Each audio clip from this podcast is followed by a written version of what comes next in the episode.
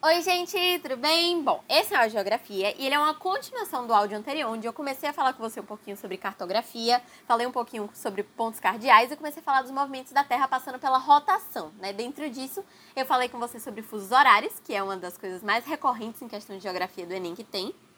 E eu terminei falando com você um pouquinho sobre a LID, né, a linha internacional de mudança de data, que é aquela linha que às vezes ela se adapta às fronteiras geográficas, como eu estava te falando, para evitar dividir um país em vários fusos. Às vezes acontece, como acontece no Brasil, por ser um país muito grande, mas quando o país é pequenininho, eles tentam se adaptar e eles conseguem mexer nessa linha aí para poder ficar tudo certinho para a população que vive lá, ok? Bom, com isso aí, a gente fecha a área de rotação, né, do movimento terrestre de rotação que eu estava conversando com você, e a gente passa para o segundo mais famoso, lógico que eu falei com você de precessão e nutação também, que são outros menos famosos, mas o outro movimento terrestre muito famoso é a translação, e é justamente dele que eu vou falar aqui com você.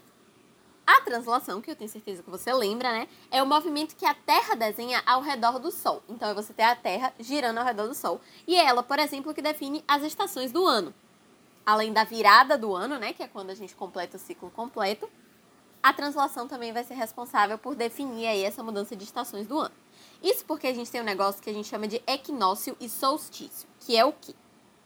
Quando a Terra está girando ao redor do Sol, vão ter quatro momentos na órbita da Terra, que lembre, não é uma órbita circular, certo? Ela é elíptica, então ela é uma bolinha, só que ela é uma bolinha que tem meio que pontas, então ela tem pontos mais perto e mais afastados, tanto que existe periélio e afélio, certo? Periélio, se você não lembra, é o ponto que a Terra fica mais perto do Sol durante a órbita, e afélio é o ponto que ela fica mais afastada. Então por aí você pega, né? Periélio perto e afélio afastado. Isso aí é bem fácil de você decorar. Mas enfim, não é esse o ponto.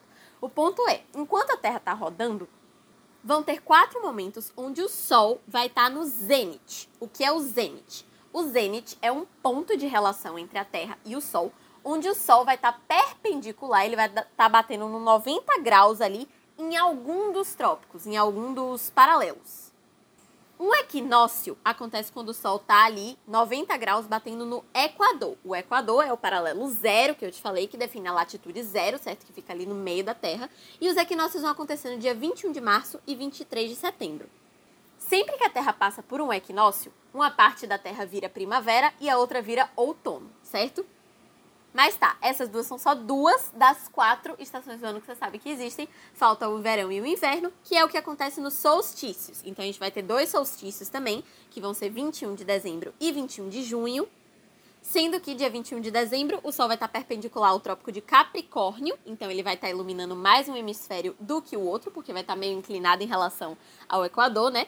E dia 21 de junho ele vai estar ali no Trópico de Câncer também iluminando um hemisfério mais do que o outro, só que de um jeito oposto, né? O hemisfério que ele estiver iluminando mais sempre vai estar tá entrando no verão e o outro vai estar tá entrando no inverno.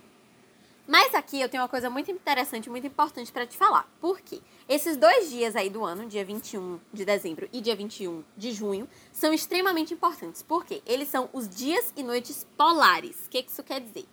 No dia 21 de dezembro, a gente tem o dia polar ou seja, no Polo Sul não vai escurecer, vai ser um dia que no Polo Sul vai ser todo dia.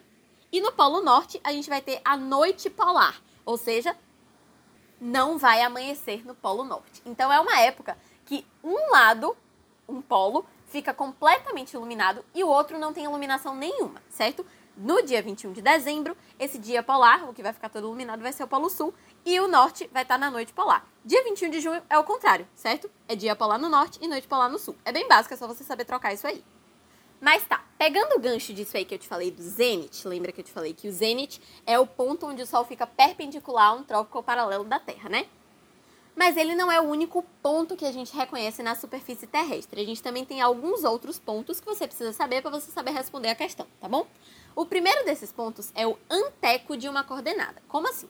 Se eu te der uma latitude e uma longitude, você vai ter uma coordenada geográfica, né? Se você já jogou batalha naval, você sabe trabalhar com isso aí direitinho, porque é só você ir lá e cruzar e ver onde é que essas duas se encontram, qual é o ponto da Terra que essas duas encontram. E essa, esse ponto, né, essa coordenada, vai ter um anteco. Um anteco vai ser aquele mesmo ponto só que no paralelo oposto, ou seja, invertendo o hemisfério. Aqui você vai conservar o meridiano, ele vai seguir no mesmo lugar ali verticalmente, mas horizontalmente ele vai estar em um outro hemisfério. Então, por exemplo, se eu te der uma coordenada 9 graus oeste e 38 graus norte, o anteco dela vai ser 9 graus oeste, porque a gente mantém o vertical, mantém o meridiano, mantém a longitude, né? E 38 graus sul, porque a latitude a gente vai inverter o hemisfério e manter o valor igualzinho. Já perieco vai ser o oposto. Então, enquanto o anteco você vai trocar ali de latitude, vai trocar de hemisfério, o perieco você vai trocar de longitude. Então, o que antes era 9 graus oeste e 38 graus norte, vai virar 171 graus leste e 38 graus norte também. Você não vai mexer ali no norte e sul. Por que 171 se da outra vez a gente manteve? Porque eu te falei que quando você estivesse mexendo com longitude contrária, você teria que fazer 180 menos a longitude que eu te dei e trocar de hemisfério. Lembra? Eu te falei isso no outro áudio. Então, por isso aqui a gente vai fazer 171 graus leste para 9 graus oeste, para a gente conseguir chegar no oposto. Para você decorar a diferença desses dois, ele te lasca um pouquinho. Por quê?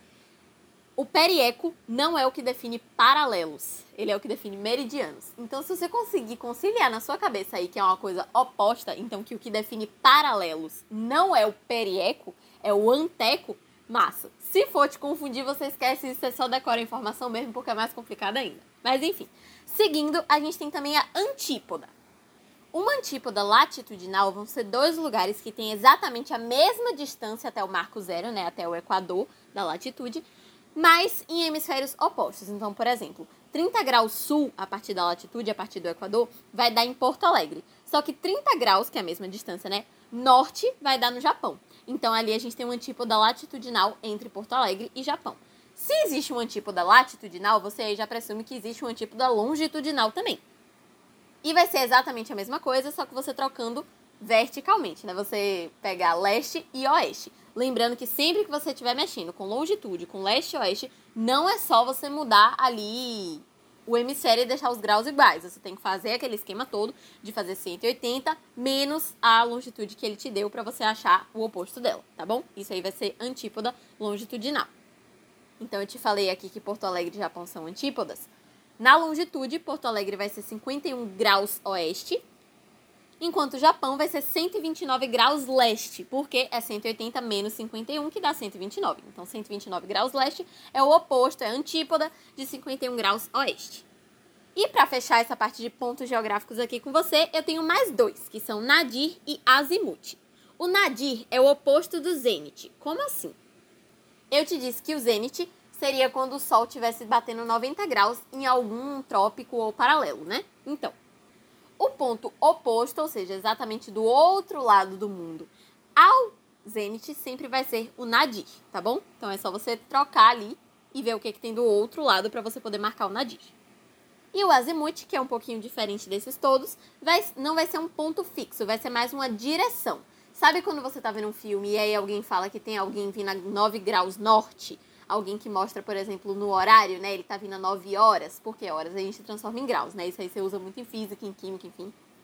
Mas o azimuth vai ser justamente essa definição aí. O zero graus azimuth seria o norte, certo? E aí a gente dá a volta toda até 360. É um sistema de orientação, é um jeito de você se orientar em localização a partir dos graus azimuth.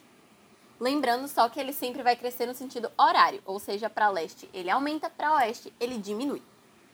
É isso, eu vou parar esse áudio por aqui. No próximo áudio eu vou começar a falar com você de um outro assunto. Então vamos cortar essa parte aqui de movimentos terrestres e cartografia por aqui. Espero que tenha ajudado, espero que você tenha entendido. Um beijo, tchau!